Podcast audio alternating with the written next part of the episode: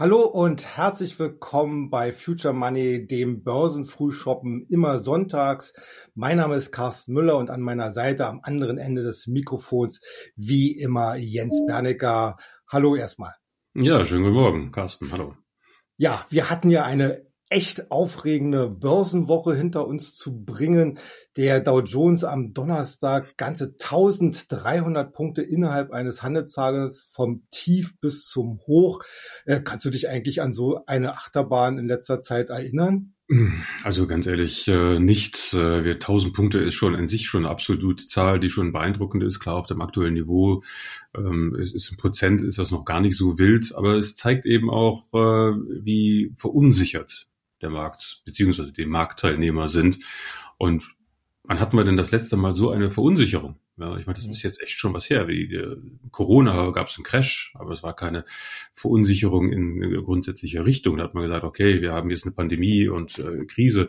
Aber jetzt haben wir eine Situation, wo wir Marktteilnehmer erleben, die wirklich ähm, vor dem Fragezeichen stehen, äh, wie soll es denn überhaupt über die nächsten Jahre weitergehen? Denn alle reden ja jetzt im Moment davon, dass die Zinsen weiter steigen werden.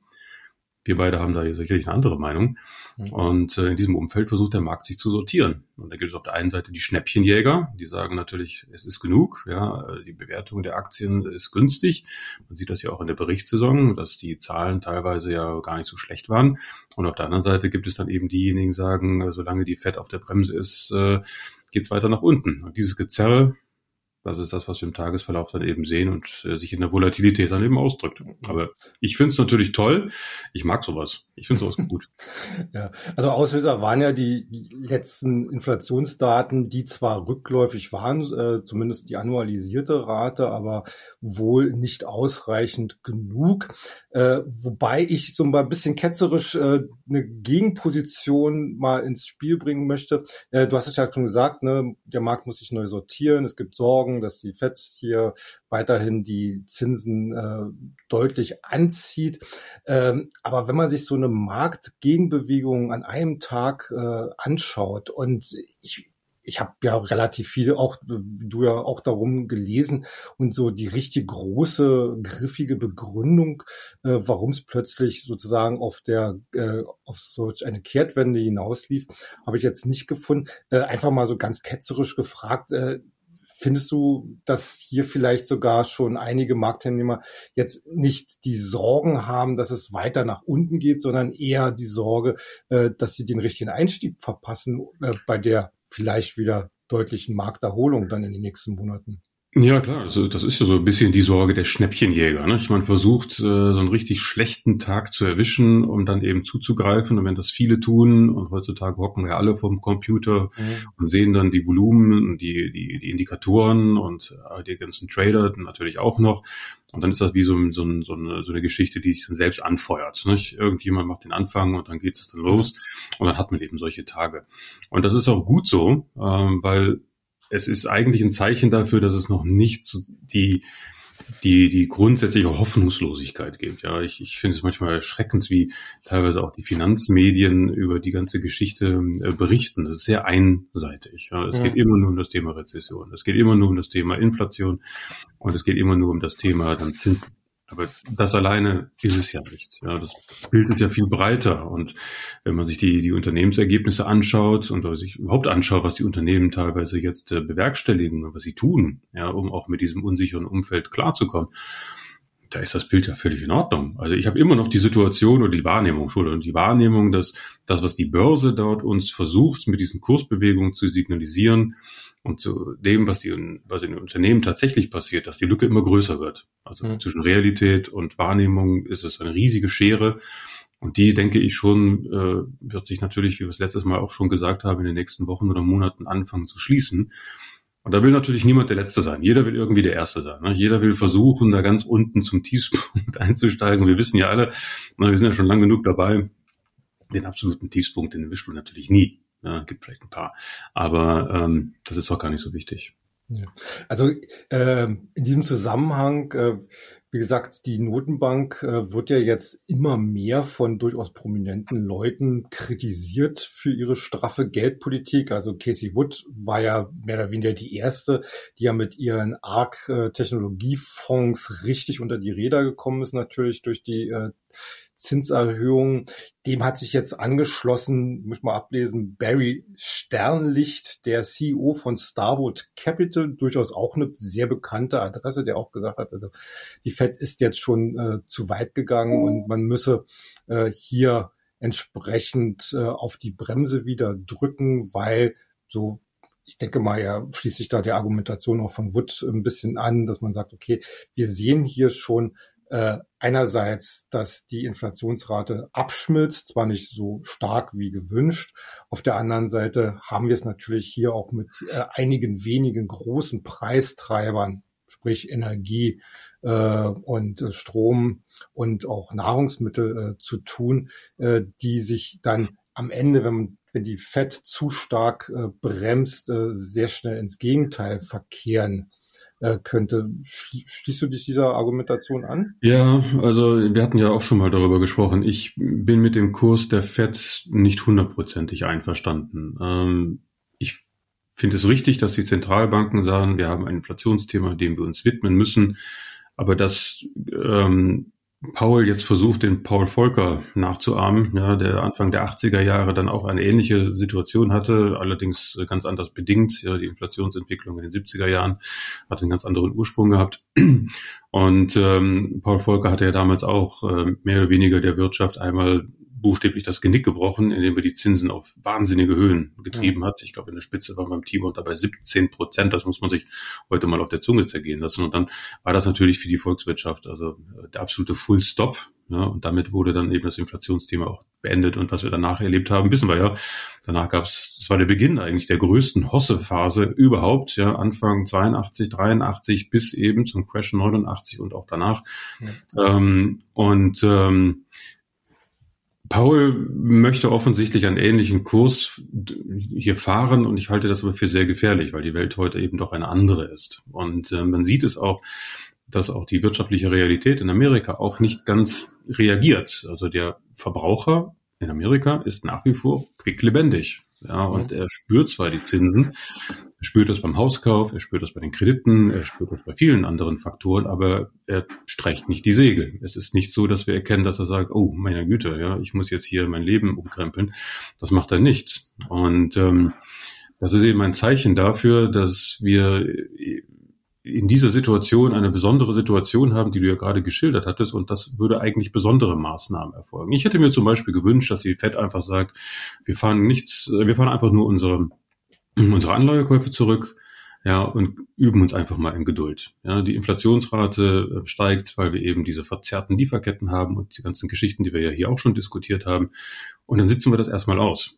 Und ähm, ich habe auch ein bisschen das Gefühl, dass die FED sich zu sehr dem dem Mainstream ergeben hat, weil alle im Kapitalmarkt und auch in den Medien äh, unglaublich Druck ausgeübt haben, auf die Zentralbank zu sagen, ihr müsst was tun, ihr müsst was tun, die Inflationsrate frisst unsere Ersparnisse auf und so weiter und so fort.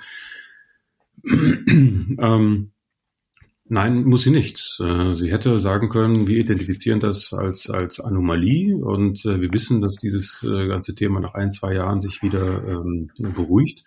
Und man muss sich auch die Frage stellen, ist es richtig für die FED, nur um die Inflation zu bekämpfen, der Wirtschaft das Genick zu brechen und dann riskieren, dass Millionen von Menschen arbeitslos werden?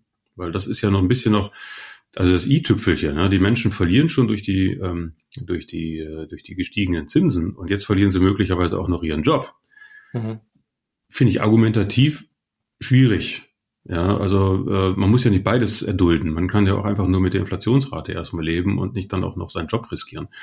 Und das sind äh, Dinge, die ähm, signalisieren mir, dass die Zentralbanker mit der gesamten Konstellation, die durch Covid entstanden ist, ein bisschen überfordert sind. Mhm. Und vielleicht ist es auch dann der Zeitpunkt, dass man grundsätzlich mal das ganze Zusammenspiel Geldpolitik, äh, Marktgeschehen, äh, Marktentwicklung, Berichterstattung und, und, und nochmal neu aufzieht. Ähm, weil so finde ich es jetzt nicht ganz gelungen, muss ich sagen. Okay. Ja, machen wir mal einen ganz großen geografischen Sprung, nämlich nach Großbritannien. Dort ist ja momentan so richtig äh, ja, Land unter, Chaostage, wie immer man das ausdrücken will. Wir hatten ja vor, ich glaube, 14 Tagen ähm, zumindest wie es in den Medien kolportiert worden ist, dass wir an so einem Lehmann-Moment vorbeigeschrammt sind, äh, als die neue Regierungschefin Tuss äh, in äh, Zusammenarbeit mit ihrem Schatzkanzler Quarteng, Quarting heißt er, glaube ich, äh, oder hieß er, äh, angekündigt hatten, eben massive äh, Steuersenkungen durchzusetzen äh, die letzten Endes nicht gedeckt waren, sondern darauf hinausliefen, dass eben frische Schulden gemacht werden, was dann letzten Endes die Renditen nach oben schießen ließ. Also sprich, die Anleihenkurse fielen total ab und das brachte dann die Pensionsfonds, die Pensionskassen deutlich unter Druck, die dann mehr oder weniger äh, nachschusspflichtig wurden und versucht haben, jetzt dann ganz viel Material auf den Markt zu werfen, um liquide zu bleiben. Äh, nun haben wir eine gewisse neue Situation, denn äh, wir hatten ja in dieser Woche einerseits sozusagen so, ein, so eine neue Welle an Abverkäufen, weil eben die Pensionsfonds weiterhin eben mit dem Rücken zur Wand stehen. Aber jetzt hat TUS ihren Schatzkanzler, äh, ich glaube, es war jetzt am Freitag, entlassen, äh, obwohl dieser einen Tag vorher noch gesagt hat, er ist sich sicher, dass er zum 31. Dezember noch im Amt ist, aber so schnell kann das in der Politik gehen. Jetzt wird angekündigt, keine Steuersenkung, sondern eher Steuererhöhungen. Äh, wie schätzt du denn ganz grundsätzlich äh, die Lage vielleicht in Großbritannien ein und welche Auswirkungen könnte das eventuell auch auf die globalen Kapitalmärkte noch haben? Ist das eher ein ja. isoliertes Ereignis? Also in Englisch würde ich jetzt sagen, what a clusterfuck. ähm, auf jeden Fall ist das alles nicht sehr vertrauensbildend, ne? keine vertrauensbildenden ja. Maßnahmen. Also das definitiv nicht. Äh, allein der Versuch schon, so ein bisschen die Reaganomics aus der Vergangenheit wieder zu beleben, weil das war es ja letztendlich. Man hat so ein bisschen in die Geschichtsbücher geguckt und gesagt, naja, was haben die damals gemacht? Genau. Vielleicht funktioniert das heute ja auch nochmal. Also das ist schon sehr... Ähm, unprofessionell.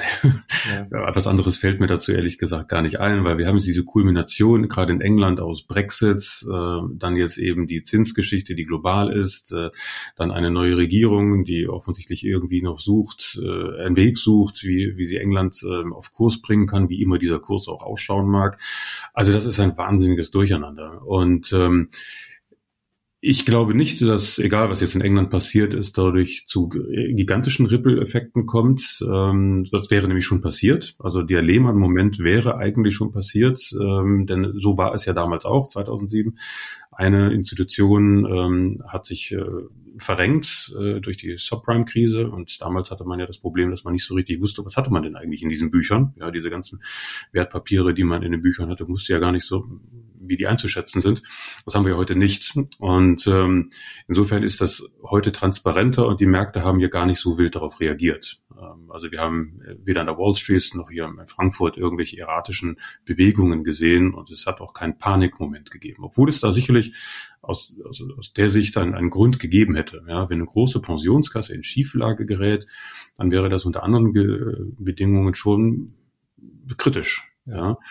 Aber andererseits sind das auch wieder Situationen, die ja provoziert sind. Also wenn wir eine Zinsschraube drehen, ja, wenn die Zinsen steigen, was passiert dann? Anleihekurse fallen. Und wenn man viele Anleihekurse im Depot hat, dann ist das mit Ansage. Also das sind doch alles Dinge, die ja jetzt nicht überraschend gekommen sind. Ich glaube, nicht ich glaube, ich, ich finde es immer wieder überraschend, wie schwierig es allen heutzutage fällt, alle Fäden, die derzeit sozusagen auf dem Tisch liegen, zusammenzuziehen und daraus ein, ein, ein Gebilde zu machen. Mhm. Denn jedes Element, ob jetzt die Situation in Amerika oder in China oder am Energiemarkt, äh, also Ukraine und, und, und England, die hängen alle miteinander zusammen in irgendeiner Form. Mhm. Das ist wie so ein Spinnennetz, muss man sich das vorstellen. Und wenn du irgendwo da, dagegen äh, stößt, gegen so ein Spinnennetz, dann vibriert das halt. Und ähm, Das sind äh, Dinge, die werden uns sicherlich in den nächsten Jahren noch einige, einige Male beschäftigen, denn wir wissen ja, die Zinsen werden jetzt nicht wieder auf Null oder negativ tendieren, das definitiv nicht. Sie werden sicherlich tendenziell steigen und sie werden wahrscheinlich stehen wir am Beginn eines neuen Zinszyklus, der vielleicht auch wieder 30 Jahre hält. Ja, der letzte Zyklus war ja ungefähr 30 Jahre und ähm, sinkende Zinsen und jetzt vielleicht wieder 30 Jahre steigende Zinsen. Das ist übrigens auch der historische äh, Zyklus bei den Zinsen. Darauf müssen die Märkte sich einstellen. Und das ist genau das, was wir jetzt erleben.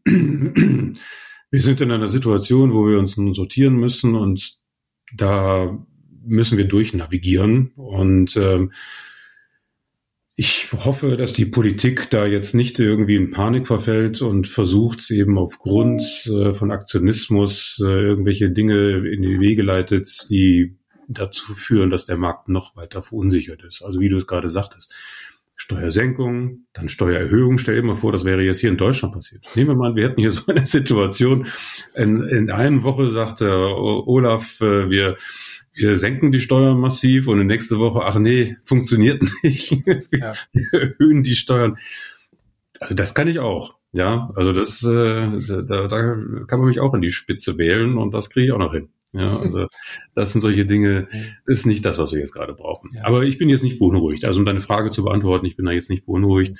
Ähm, ich glaube, es gibt wichtigere Dinge, insbesondere das Energiethema. Das ist wirklich, wirklich wichtig, dass wir das gelöst bekommen, weil ohne Energie geht gar nichts. Ja.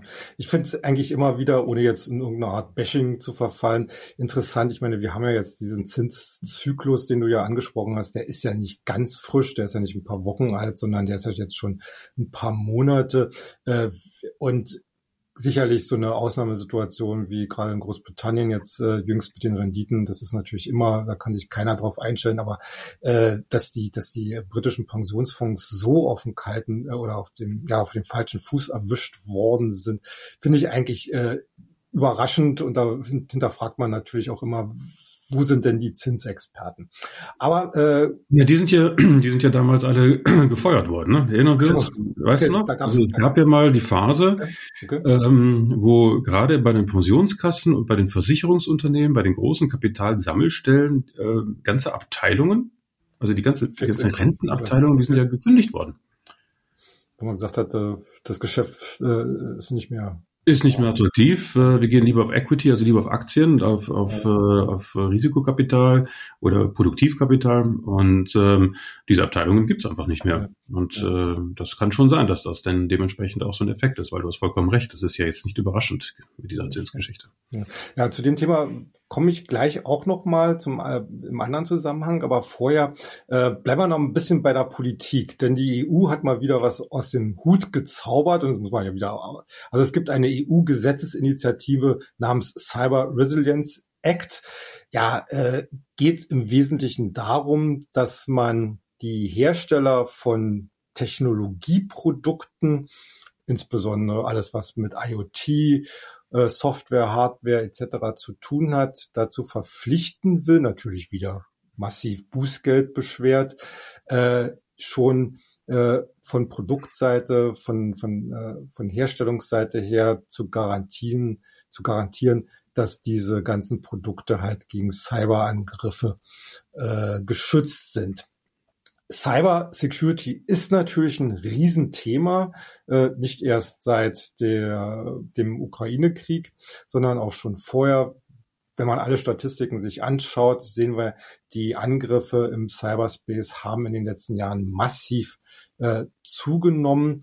Äh, ich habe halt bloß immer Bauchschmerzen, wenn so von oben herab wieder so eine Regulierung äh, stattfindet und die EU tendiert ja immer damit dann zu überregulieren und Innovationen letzten Endes damit zu verhindern.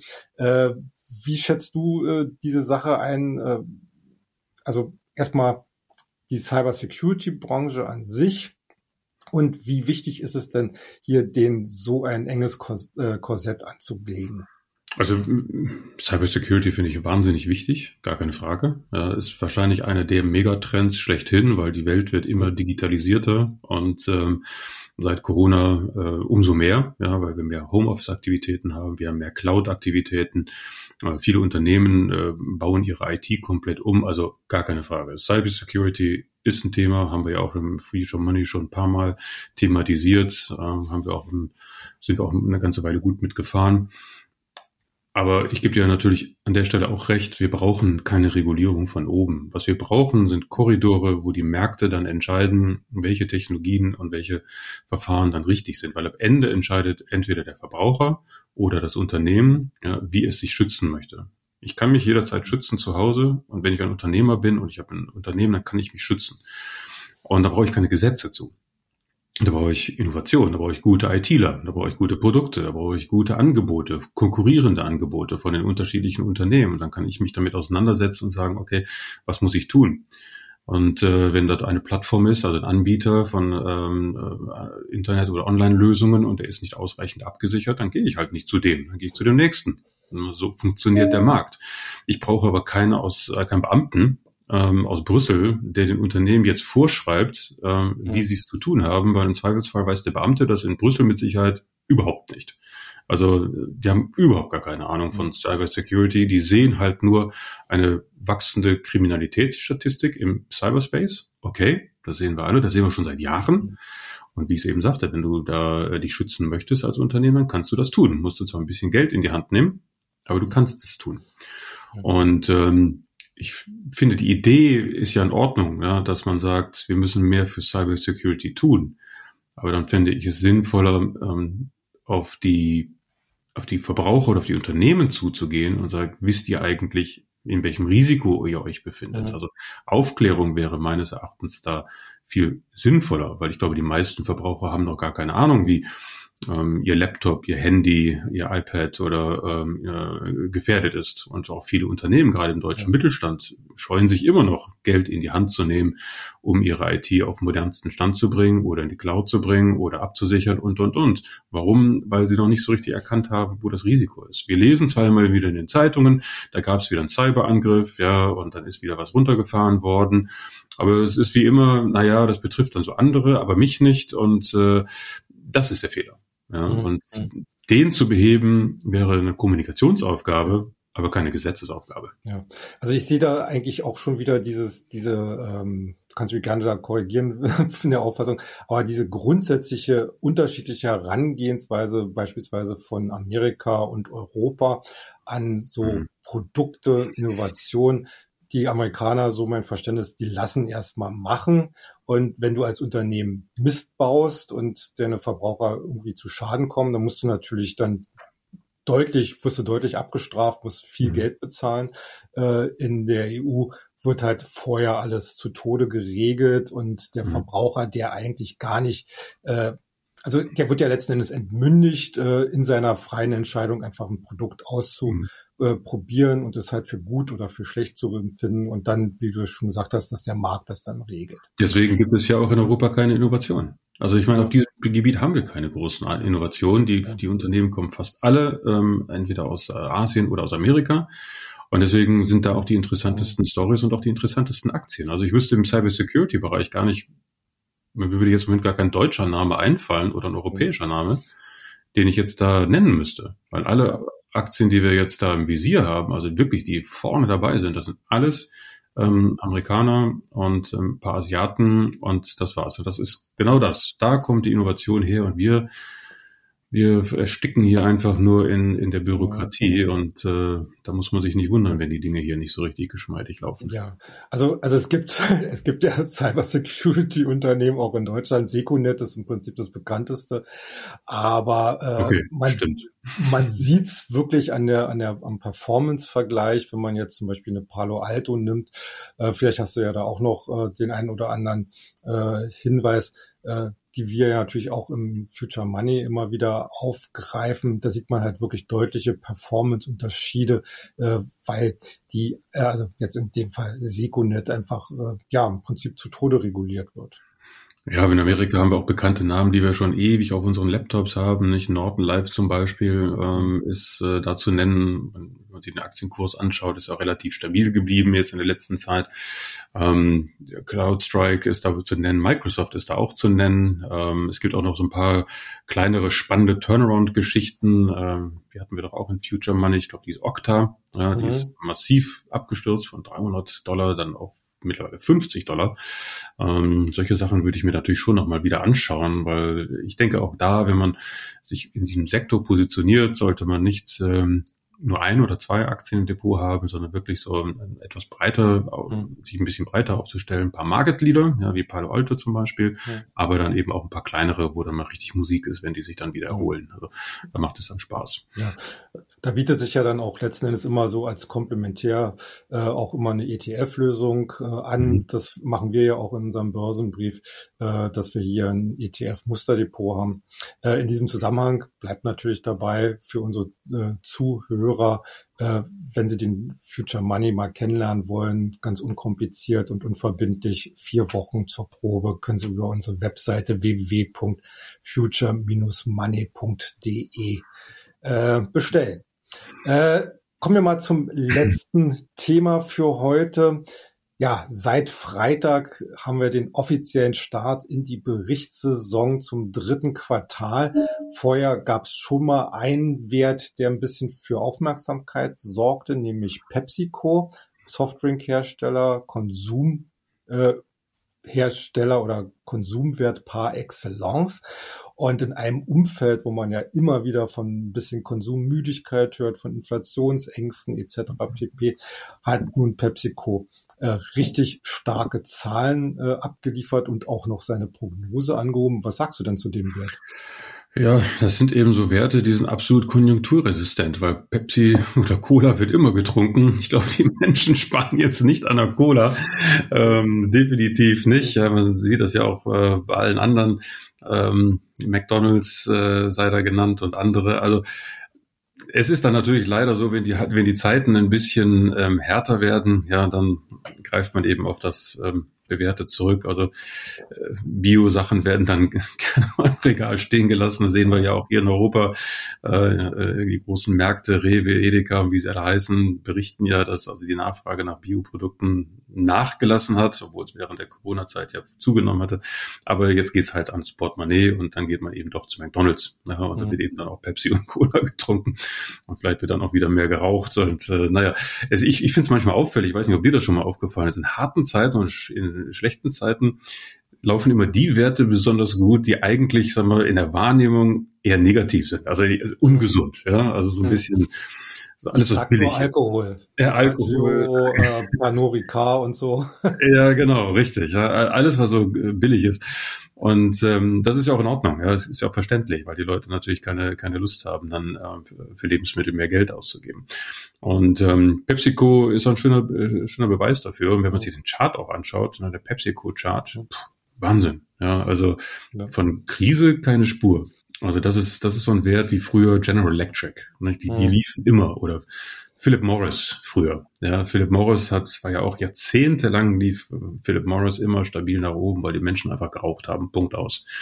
Und äh, wahrscheinlich ist das bei PepsiCo auch so. Also ich denke auch, dass solche Werte sind schon wichtig im Depot. Mhm. Ähm, ist jetzt nicht die Philosophie, die wir in Future Money haben.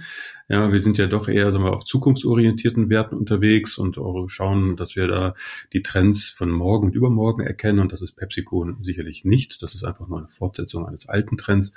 Aber trotzdem in diesen Zeiten ist das sicherlich nicht verkehrt, so ein, so ein bisschen Stabilität im Depot zu ja. haben. Muss ja, ja nicht alles nur volatil sein. Ja, letzten Endes geht es ja auch immer um äh, Asset Allocation, um Vermögensstreuung und äh, äh, unser Kernthema im Future Money ist natürlich die Zukunft äh, der Börse. Äh, aber wie gesagt, man muss natürlich auch hier entsprechend taktisch auf die Marktgegebenheiten reagieren. Und das bringt mich eigentlich nochmal so zum kleinen Seitenthema oder was, was wir vorhin gesagt haben mit den Anleihen. Äh, ich bin ja auch äh, sehr stark im Anleihenbereich unterwegs und sehe eigentlich, dass gerade auch zum Beispiel PepsiCo hat ja auch Bonds ausstehend, die in der Zinswende jetzt deutlich verloren haben. Äh, wie viele andere, die im Investmentgrad, also, also mit guter und sehr guter Bonität im Unternehmensbereich unterwegs sind, äh, die eigentlich äh, ja meistens noch nur kurze und mittlere Laufzeit noch haben. Also ich rede da jetzt von zwei, drei, vier, fünf Jahren. Und da weiß man ja ganz genau, ich habe da wirklich ein, erstmal jetzt eine recht vernünftige Rendite. Die greift zwar nicht die komplette Inflationsrate ab, aber zwischen vier bis fünf Prozent kann man da gut machen und hat natürlich noch den, in vielen Fällen den Kursgewinn mit einer überschaubaren Laufzeit. Aber äh, bleiben wir noch ganz kurz dann oder machen wir den Schwenk hin zum anderen Zinsthema, nämlich zu den Bankergebnissen im dritten Quartal, weil die sind ja auch von den Zinsen ganz stark abhängig. Äh, wenn man sich so die Werte anschaut, die schon gemeldet haben, kann man eigentlich sagen, durch die Bank weg, äh, deutliche Gewinnrückgänge, deutliche Aufstockungen der äh, Rückstellungen auf faule Kredite und trotzdem feiert die Börse zumindest bei den meisten Aktien diese Ergebnisse. Wie erklärst du dir das? Naja, also Banken, wenn sie sich richtig aufgestellt haben, verdienen ja in jedem Trend. Ja, äh, eine, eine Bank wie JP Morgan Chase zum Beispiel. Ja, der, der Diamond, der hat ja seinen Laden wirklich gut im Griff. Ähm, weil egal, welche Werte oder welche Assetklassen jetzt gerade funktionieren, er ist auf jeden Fall dabei. Gehen die Wertpapiere, die Equities, also die Aktien nach oben, dann ist ein Provisionsgeschäft ganz weit vorne, so im Investmentbanking. Und ähm, wenn, wenn es auf der Zinsseite äh, nach oben geht, dann äh, ist er da ebenfalls gut positioniert und kann davon profitieren, weil wenn die Zinsen gestiegen sind, äh, dann ist die Bank äh, die erste, die sich freut ja, weil die Margen dann im Kreditgeschäft mhm. einfach anders darzustellen sind. Das war ja das, was die Banken jetzt die letzten Jahre immer gejammert haben, ja, was wir können nichts mehr, wir können kein Geld mehr verdienen genau. und so weiter und so fort.